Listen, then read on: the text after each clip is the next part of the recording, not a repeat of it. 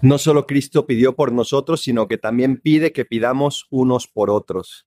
El poder de la oración de intercesión es hermosísimo porque nos hace conscientes de que somos hermanos, de que tenemos una responsabilidad con el otro, de que tengo que también acompañarlo en sus momentos difíciles, no solo en los fáciles y agradables, sino siempre. ¿Pides tú también por los otros? ¿Cuánta gente alrededor? Pide por todos ellos para que encuentren pronto su felicidad en Cristo Jesús. Soy el Padre Adolfo. Recen por mí, yo rezo por ustedes. Bendiciones.